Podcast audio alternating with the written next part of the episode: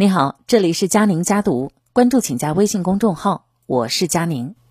分享一篇职场类的文章。董明珠说：“你面对苦难的态度，决定了你的人生高度。”文章作者彭以曼。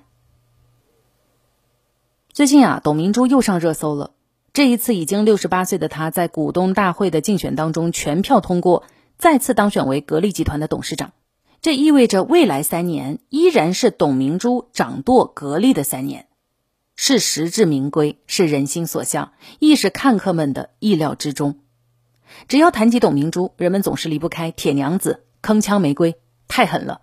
甚至有竞争对手评价她道：“董明珠走过的地方，连草都不长。”然而，在接受中国企业家采访的时候，董明珠面对他人的定义，却自认为：“我不是强大。”我是坚定相信自己做的事。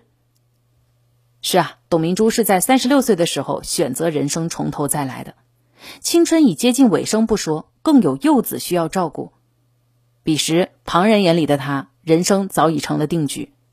董明珠却在无靠山、无技术的情况下，在人生地不熟的他乡，从一名底层的销售人员一步步走到了今天。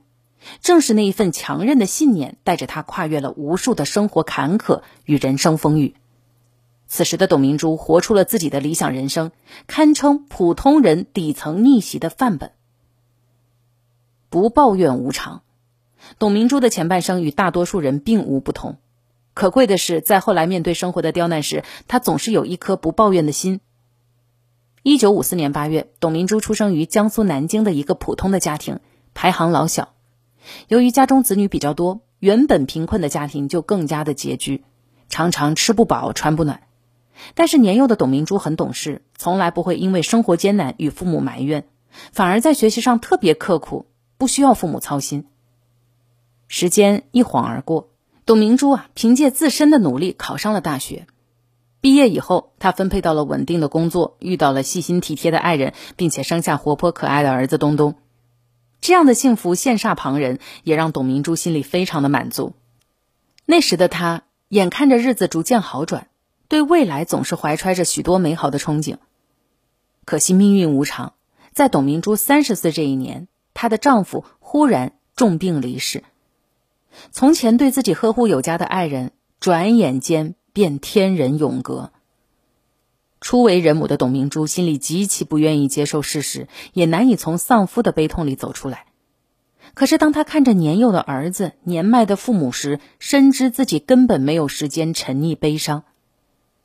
生活的重担已如同一座大山压在她一个人的身上，她只好逼迫自己将痛苦深藏于心，兢兢业业上班，生怕失去了这唯一的经济来源。靠着微薄薪资勉强度日的岁月，一直到董明珠三十六岁那一年。这六年的时光里，董明珠和许多单亲的妈妈一样，竭尽全力的给家人力所能及最好的生活。然而，她却发现，随着儿子年岁渐长，工资开始入不敷出，生活越发的艰难。她意识到，如果继续这般下去，她将失去自己想要的人生，也无法给孩子一个好的未来。思虑再三。他毅然辞去了稳定工作，把儿子交给父母照顾，自己呢则忍受骨肉分离的痛苦，想要孤身一人南下打工。当时啊，在他这个年纪做这样的决定，身边的亲朋好友是不太认同的。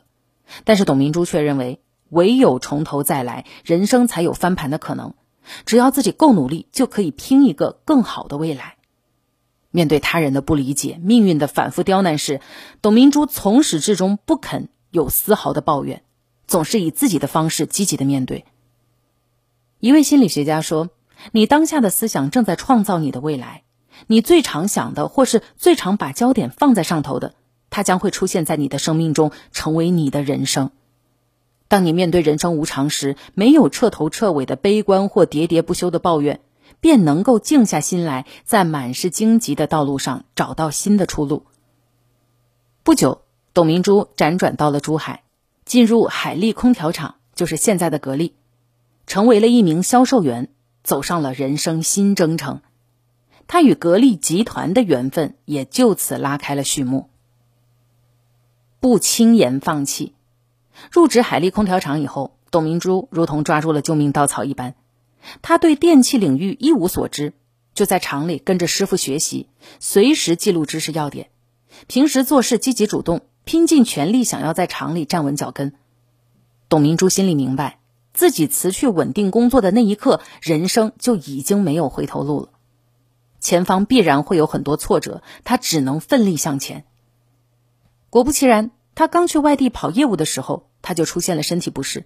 当时董明珠乘坐的是火车，有近二十多小时的车程，车厢内乘客拥挤，空气是闷热不透气，还夹杂着脚臭和汗味儿。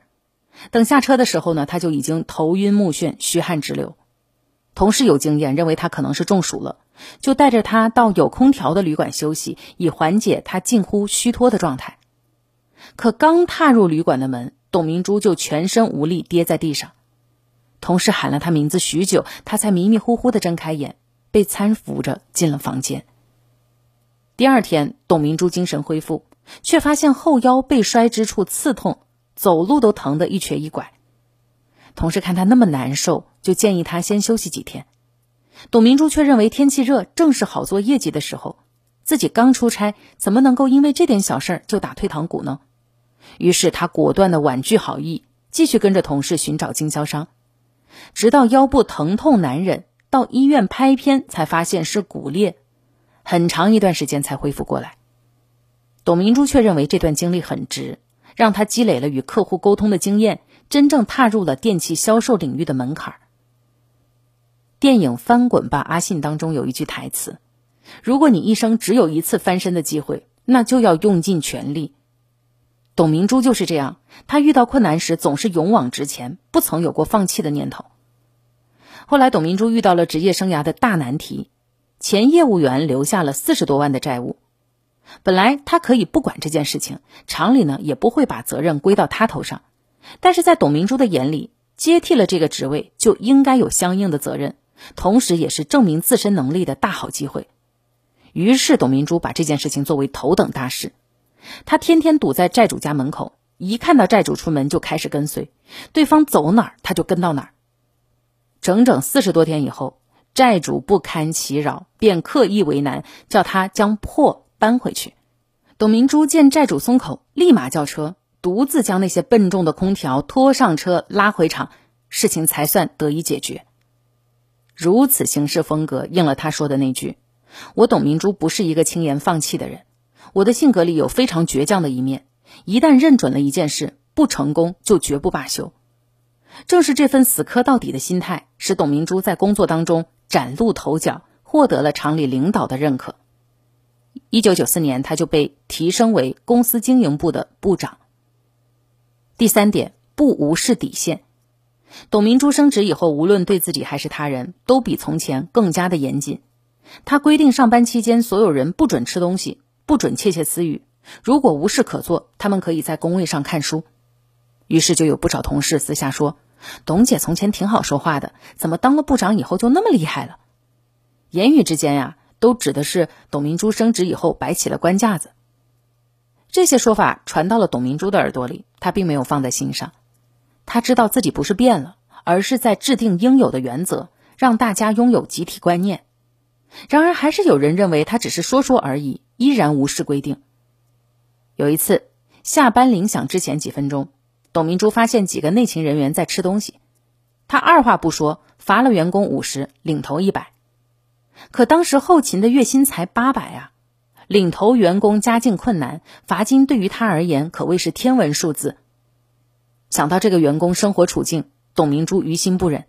可是他觉得，如果不罚，只会让员工行为更加的肆意。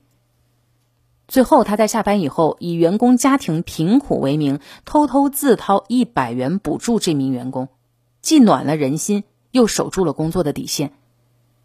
有一句话说得好：一个人的高度与身份无关，与他坚守的底线有关。无论彼此关系如何，董明珠都不曾无视公司既定的规则。一个空调销售旺季，董明珠接到哥哥电话，与电器行业毫不相关的他，竟然提出要到珠海拿货。董明珠倍感疑惑，追问之下才知道有人想通过他哥哥的途径拿货。对方呢声称拿一百万的货就会给他哥哥两三万的提成。了解到这个情况，董明珠果然拒绝，并且嘱咐哥哥不必来了。哥哥却认为财路被董明珠生生断了，气得扬言要和他断绝关系，并且将他的名字移出族谱。即便哥哥那么威胁，他依然没有松口。他深知，只要在哥哥这里给一些经销商特权，以后就会有更多的人通过哥哥来拿货。一旦所有的合作商都想着与格力电器勾兑关系，就不会再有商家用心的做市场了。那位想通过董明珠哥哥拿货的人，后来写了保证书，承诺只走正规渠道，才达成了七千多万的合同。诗人约翰多恩说：“一个人一定会受身边人的影响，也一定会影响身边的人。”董明珠待人处事态度毫不含糊，在潜移默化当中改变着他人的行为。那些想和他合作的人不再有走捷径的念头，格力电器口碑在业内也越发的好了起来。随着公司的发展，董明珠也在飞速成长。在二零零七年，她被任命为格力集团总裁。这次上热搜是董明珠作为格力集团董事长第四个三年任期。在接受采访的时候，他说道。董明珠三个字不是一个董事长的标签，是一种敢于吃苦、敢于挑战自己的精神。事实上，董明珠一直都是那么做的。她凭着想要做好一件事的执着与信心，在跌落谷底的时候，独自完成了华丽转身，活成了自己人生的大女主。我们在感慨她今日成绩时，也要看到她曾为此付出的不懈的努力。作家哈金曾说。其实人和人呐，到最后的区别就是这一个一个的坎儿，你能不能熬过去？熬过去，你就不一样了。人生路漫长，我们无法预知明天和意外哪个先来，但是我们可以努力做到，在遭遇厄运时不抱怨，经历坎坷时不放弃，面对考验时有底线。愿人生所有的艰辛时刻，你我都能如董明珠一样，始终稳住自己。挺过生活里所有的难，这就是今天的文章分享。我是佳宁，下期见。